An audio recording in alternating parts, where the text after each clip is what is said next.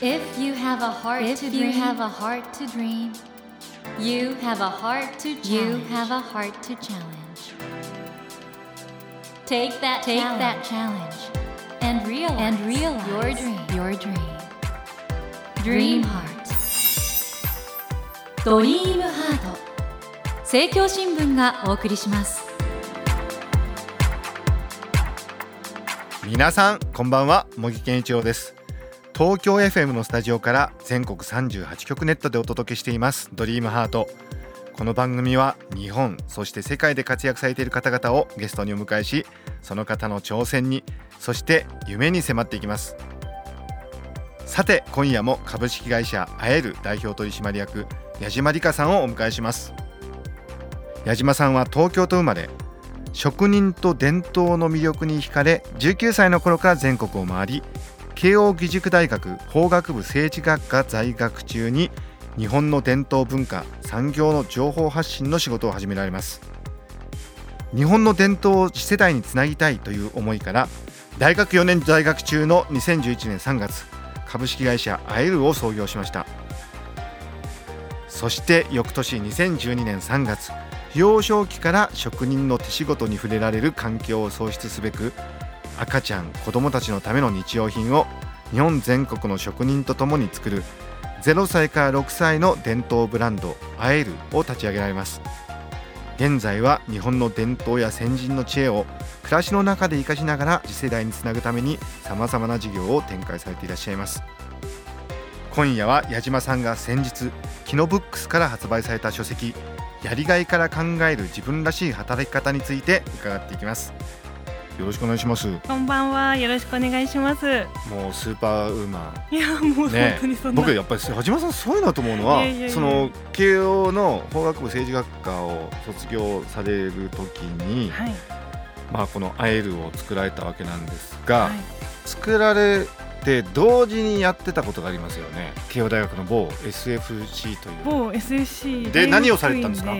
ァミリービジネス論とか、はい、家族経営ですよね、ええ。とかあとまあこれからの社会の中でどう社会的にイノベーションを起こしていくのかとか。という研究を大学院生としてされてたってことですよね、ね、ちょっと確認なんですけど、はい、創業後の一番お忙しい時期だと思うんですけどその時に二足のわらじを履いてしまったんです。SFC の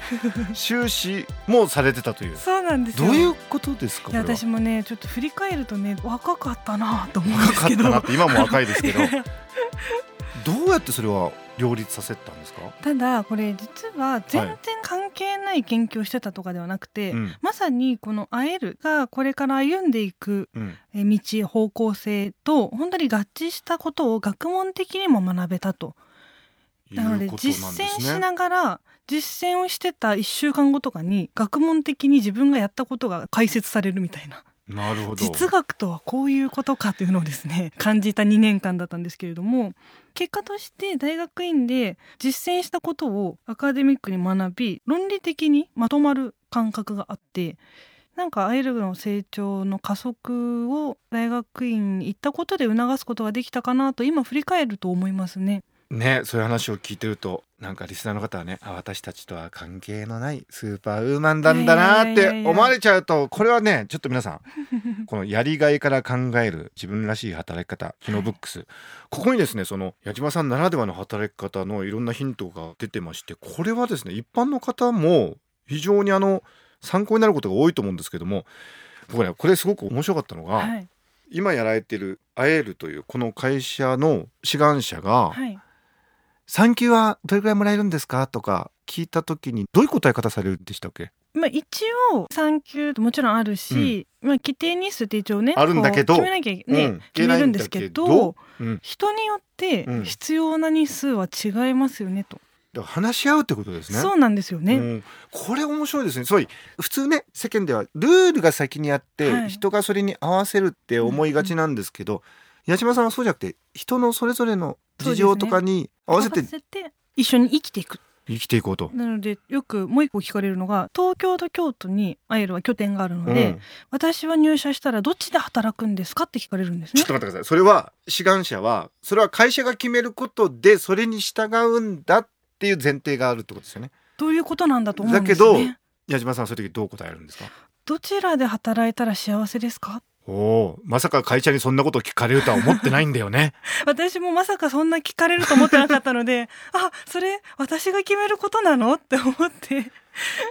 まあ普通は社長が決めるのかなって思ってる方が多いと思うんですけどでもそこら辺から見えてくる矢島さんの哲学ってやっぱり一人一人の人間を大事にするっていうことなんだと思うんですけど。そうですね。だ究極生きると働くで天秤にかけて悩んでいる方って今すごく多いのかなと思うんですけど、うんうんうん生きるの中に働くがあるって私は考えてるんですよ。なるほどなるほど。100%丸大きな丸が100%あったら、はい、その中でまあ3分の1は寝るっていう時間を生きるために私たち使いますよね。うんうんはい、残り3分の2ぐらいでおおよその皆さん何かしら取り組みや活動されてると思うんですけど、はい、その中に働くとか家族とか旅行趣味とかが一緒に入ってる。なので働くっていうことだけを取り出すとなんだかいろいろとおかしくなってしまう気がするんですよね。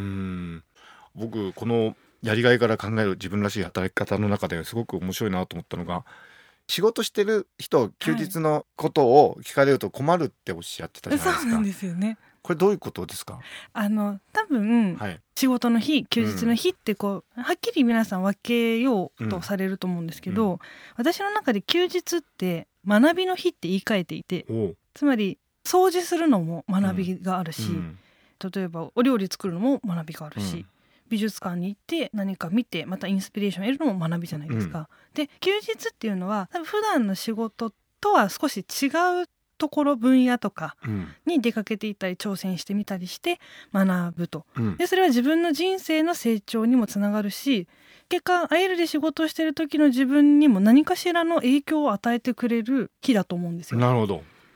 そういうことは生きるということの中に全てあるわけだから。そうなんです働くこともそうだし学びもそうだしってことでそのバランスっていうかなんかあれなんでしょうね。そうですね。だから休日って言って、うん、働いてる時の自分とかを全部オフにしてしまうと、うん、全くつながらなくなってしまうので、はいはいはいはい、なんだかこう限られた人生の時間が狭められていくような気がして、はいはい、でそこがなんかこう一緒に生きてるっていうなるとなんか全部の時間が生きるに変わっていくのかなと思うんですよね。そしてこの他人と比較しても意味がないというこの章なんですけどね、はい、どうしても人間って比較しがちじゃないですか。同じ年齢ぐらいだとあっちの方がどうだとかね。そうですね。これはやっぱりやんない方がいいってことですね。やっぱりどれだけ似てるって言っても、うん、多分 SF 映画のクローンとかじゃない限り、うん、一緒ってありえないと思ってて。そうですね。だって双子だってかわ違うじゃないですか、うん、限りなく近いと言われていても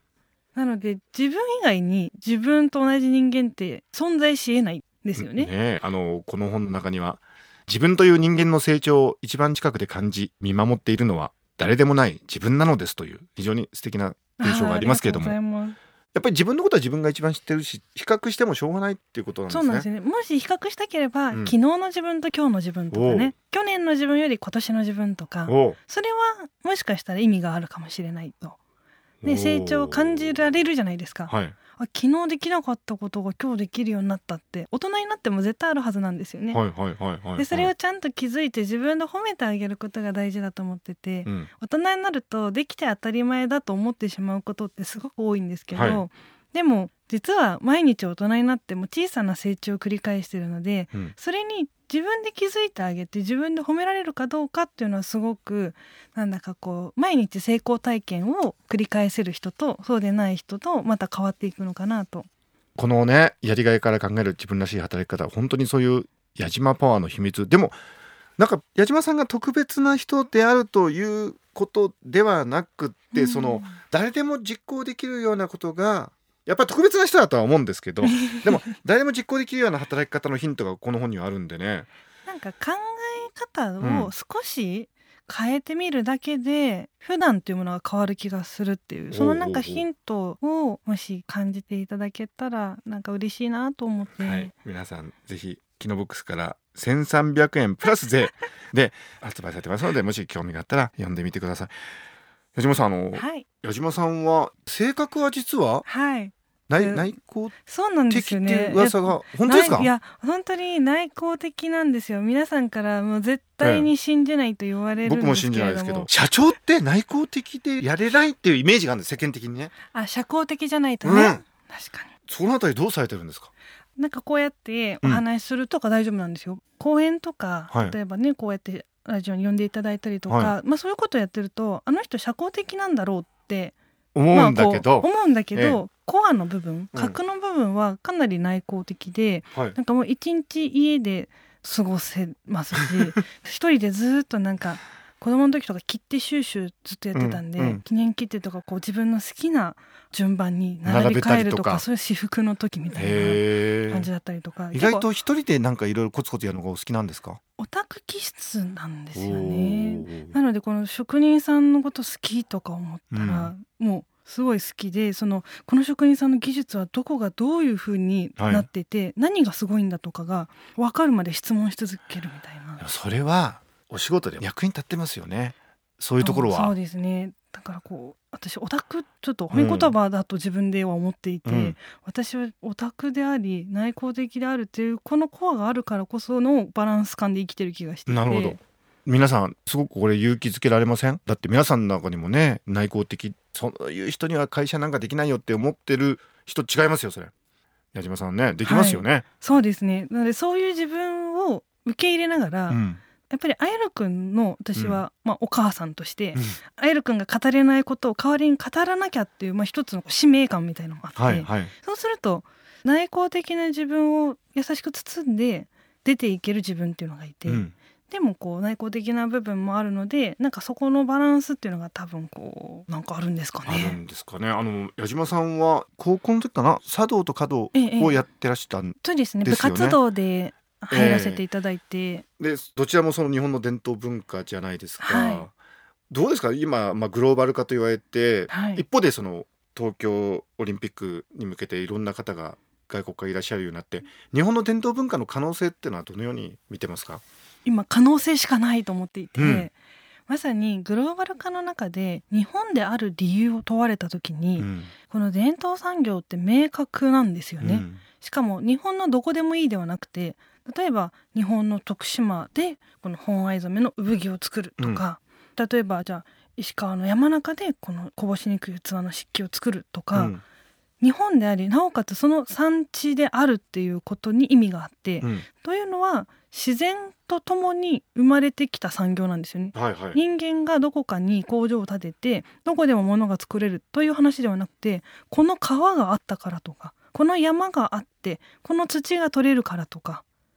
そういうその地域であるからこそ生まれた産業。ということに我々もまた気づかないといけないってことですね。我々が忘れちゃってる？そうなんですよね、ね、だから世界で真似ができない、うん、日本である意味がある。でなおかつそれはもう先人の知恵の蓄積であり、そして美しいっていうのはまた一つ私はこの伝統産業の世界から生まれてくるものたちの魅力だと思っていて。だから文化と伝統でありながら産業要素もある、うん、なんかこれってまさにこれから成熟社会を迎えた、まあ、日本、ね、経済をこれからどうしていくのかっていう議論の中で美しい文化日本ならではでありながら一つ産業であるという強み。これを世界にやはり私たちちゃんと伝えていくことで日本のこう可能性をもう引っ張っていく産業に育まれていくのではないかなと思っています。アエルはその日本の伝統的な産業を子どもたちにね、伝えるという非常にユニークな発想から生まれたわけですけど今後どうですか？まだ本当に人生始まったばかりっていうかね。でいろんなことを考えてらっしゃると思うんですけど、はい、これからチャレンジしたい分野とか方向性ってのはどういうものですかね？私あの日本に海外の方々をお招きしたいんですよね。うん物を点で輸出するっていうことももちろん大事だと思うんです。知っていただくために、まずね触れていただかないといけない。でもそこで知った方がもっと深い日本のこう文化とか原風景に触れていただきたいなと思って、うん、今海の見える京都与謝野町という町で、将来的にはこうアエルハウスというですね、まあ、世界もちろん日本の方々にもお越しいただきたいんですけれどもお泊まりいただきながら、うん、暮らすような感覚を得ていただけるような新たなこう宿泊の場。そしてそこには四季折々の調度品がしつらえられてて、うん、日本全国の伝統産業の職人さんたちのさまざまな作品技術を見ていただきつつお気に召されたらご購入もいただけるというようななんだかそういういろんな文脈があえられた場を生み出したいなというのが素晴らしいですね。あります。それはもう実現に向けてそうです。ただ私たちがやりたいって言っても、うん、やはりそのね与謝野町にお住まいの皆さんが、私たちのこういう思いをご理解いただいて受け入れていただけるかっていうところがまず一番大事で、ね、でもそれぐらい私たちはあの与謝野町という町が育んでこられた文化や自然やそしてお人柄の素晴らしさにすごくこの実は3年近くずっと緩やかに通わせていただいて、ね、ぜひそういったことをご一緒できたらいいなと思っているので、まあ、こうこれからより深く思いを交換し合いながらそういったエルハウスというものを受け入れていただけるかどうか皆さんとお話できたらいいなと思っているとこなんですよね。じっくりゆっくりですねそれはね。そうなんですよ。なんかね、うん、こっちがやりたいどうこうではなくて、うん、皆さんからしてもそれっていいことなのかどうかで私たちとしてもどうなのかとか。でそれによってじゃあ社会の皆さんがそういう場所ができたらどう暮らしがより豊かになっていくのかとか。なんか三方よしであれるような進め方をしたいなと思っています。なるほど。あのこの番組はドリームアートと言いましてね、はい、夢がテーマなんですけど、はい、矢島さんもいろいろ夢を実現してるししつつあるような気がするんですけど人生でね、はい、一番の夢ってことがもしあるとしたらそれ何でしょうかね？でもやっぱり日本の先人たちが生み出してきた知恵や文化や伝統が暮らしの中でいい意味で当たり前に生かされて息づいているような日本で私は暮らしたいなと、うん、でそういう日本って多分すごく美しい状態なんだと思うんです。で美しいっていろいろあると思ってて心だったり物的なものだったり空間だったりいろいろあるんですけど美しいという状態がある限り私は平和なんじゃないかなとだから美しさっていうのは究極日本の世界の平和につながっていくんじゃないかなって思ってるんですよね。素晴らしい夢ですね。ぜひそれが実現するようにあの、はい、私も祈っております。ありがとうございます。ということでそろそろお別れの時間となってしまいました、はい、えー、森健一郎が東京 FM のスタジオから全国38局ネットでお届けしています。ドリームハート。今夜もですねやりがいから考える自分らしい働き方キノブックスから出る素晴らしい本なんですけどもこれを最近出版されました株式会社あえる代表取締役矢島理香さんをお迎えしました。矢島さんありがとうございました。こちらこそありがとうございました。Never let go of that dream. Never forget Never forget to challenge. heart to challenge. Dream Heart. 茂木健一郎が東京 FM のスタジオから全国38局ネットでお届けしてきました「ドリームハート今夜も株式会社あえる代表取締役矢島理香さんをお迎えしました。あのー、矢島さんおっしゃってたようにね、まあ、日本の伝統的なものが我々の生活の中で根付いてそして美しい楽しい幸せな気持ちで日々を送ることができたらそれが一番平和ということにつながるとこれね大切な考え方だと思うんですよね。ですので、まあ、これからグローバル化の時代なんですけどもやはり自分たちの根っここれをね忘れないで生きていく暮らしていくことの大切さ矢島さんもこれからいろいろやられていくんだと思うんですけども私たちも一人一人の生活の中でそういうことを大事にしていきたいなと思いました。さてドリームハウトのホームページでは毎週3名の方に1000円分の図書カードをプレゼントしています。番組へのご意見などメッセージをお書き添えの上ドリームハートのホームページよりご応募ください。お待ちしています。そろそろお別れの時間となってしまいました。今夜の放送は SNS を通して多くの方と共有することもできます。ぜひシェアラジオと検索してみてください。さて来週のお客様は日本の若手ピアニスト北村智樹さんをお迎えします。いや本当にね情熱あふれるピアノスタイルが素敵な音楽家ですよ。どうぞお楽しみに。それではまた土曜の夜10時にお会いしましょう。ドリームハートお相手は森健一郎でした。ドリームハート。政教新聞がお送りしました。